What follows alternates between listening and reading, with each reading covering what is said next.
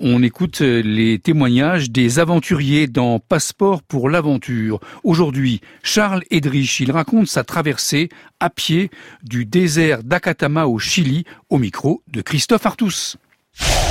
Direction le Chili en Amérique du Sud, plus précisément dans le désert d'Akatama, terrain de jeu en avril 2015 de l'aventurier lyonnais Charles Edrich qui s'est mis en tête de traverser à pied ce désert le plus sec du monde.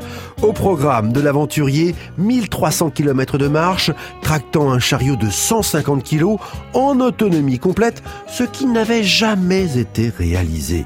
Moi, ce qui me passionne, c'est à la fois un peu d'exploration, mais après la dimension physique des choses. Passeport pour l'aventure. Je me levais à 2 heures du matin parce que les nuits sont fraîches et en plus il n'y a pas de vent. J'arrivais à marcher jusqu'à 11 heures où là le soleil euh, commence à être vraiment haut dans le ciel et les températures sont épouvantables, disons 50 euh, degrés.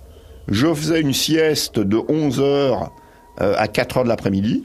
Et puis à 4 heures de l'après-midi, je remarchais jusqu'à 8-9 heures le, soir. C'est-à-dire, je marchais entre 15, euh, 17 euh, heures par jour.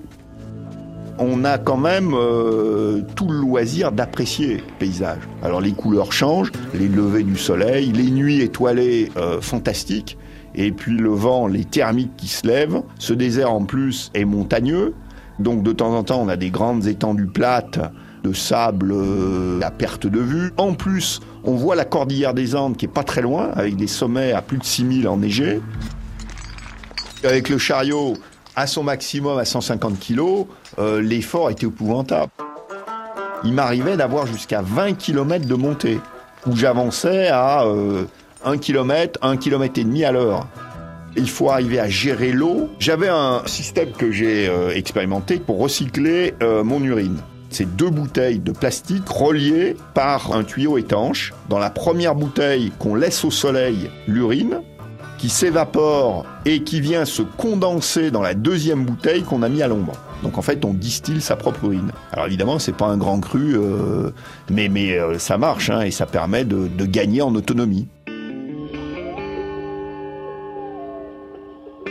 Je me lève euh, un matin à 2 heures du matin, la cheville, enflée, elle avait doublé de volume. J'ai continué avec euh, cette entorse. Bon, alors évidemment, j'ai ralenti la cadence d'une façon considérable. Je suis passé un moment de 60 km par jour à à peine 10. Et puis au bout de 5-6 jours, je suis arrivé à faire en sorte de stabiliser l'entorse et qu'elle se résorbe par elle-même. Le corps a des ressources absolument extraordinaires. Ceci dit, quand je regarde aujourd'hui les images que j'ai tournées au moment où ça se passe, euh, moi-même j'arrive à me faire peur. Parce que je me suis mis dans un tel état que j'ai l'impression de voir un vieillard. Et puis j'arrive dans, dans une ville relativement importante du sud de ce désert qui s'appelle Copiapo. Donc je suis arrivé à faire les 1300 km en 32 jours à la moyenne d'un peu plus de 40 km par jour. C'était une expédition que j'avais préparée depuis pas mal de temps, à laquelle je rêvais.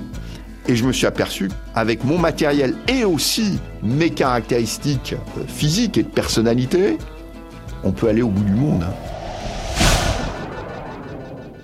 Passeport pour l'aventure, une création des ateliers France Bleu.